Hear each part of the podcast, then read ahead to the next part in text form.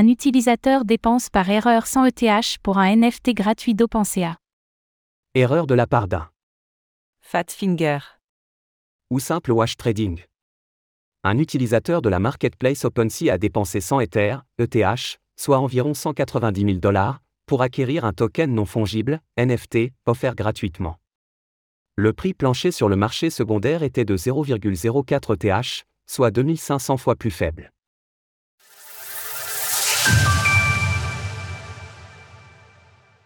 100 ETH pour un NFT gratuit. Un utilisateur de la marketplace Blur vient de commettre une terrible erreur. Vraisemblablement, ce dernier a dépensé 100 ETH pour acquérir un token non fongible, NFT, distribué gratuitement par OpenSea. Cela représentait 191 000 dollars au moment des faits. Ce NFT faisait partie de la collection Jomezi, commémorant le lancement d'OpenSea Pro, un agrégateur de marketplace inauguré le 4 avril dernier. Les utilisateurs de GEM, l'ancien nom d'OpenSea Pro, ont pu l'obtenir gratuitement. Le prix plancher de cette collection s'élevait à 0,04 TH sur le marché secondaire, soit environ 76 dollars. Comme nous l'indique le détail de la transaction sur Etherscan, l'utilisateur a bien acheté ce NFT de la collection Jomezi pour un prix de 100 ETH. L'opération a eu lieu sur la marketplace Blur et lui aura même coûté 0,38 ETH de frais, soit environ 740 ETH. Une broutille en comparaison de cette erreur, si toutefois c'en est une.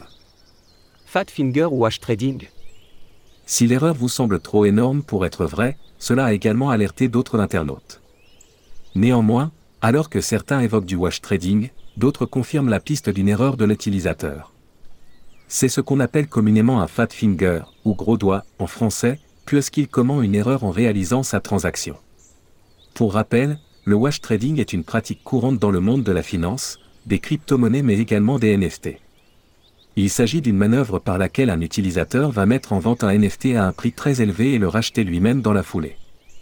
C'est une pratique utilisée à des fins diverses et variées, mais dans la majorité des cas, elle permet de faire gonfler le volume de transactions de la collection. Néanmoins, cette pratique est risquée. Dans notre cas, l'offre étant publique, un autre utilisateur, ou un bot, aurait pu s'empresser de valider la transaction avant l'utilisateur et récupérer ainsi les 100 ETH à sa place. Vraisemblablement, la thèse du Fat Finger est privilégiée.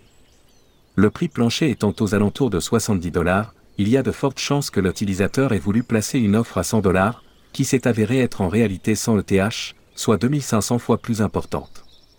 C'est une erreur qui peut sembler bête en apparence, mais qui arrive très régulièrement.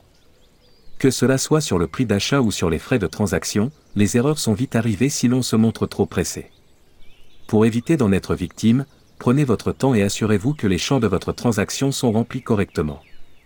Retrouvez toutes les actualités crypto sur le site cryptost.fr.